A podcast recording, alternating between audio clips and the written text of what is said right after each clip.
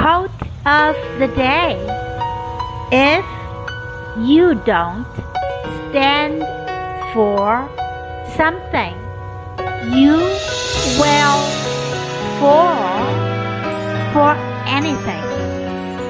By Alexander Hamilton. 如果你不坚持一些东西，你就会为任何事情折腰。 If you don't stand for something, you will fall for anything. Word of the day: stand for. 支持、主张，stand for。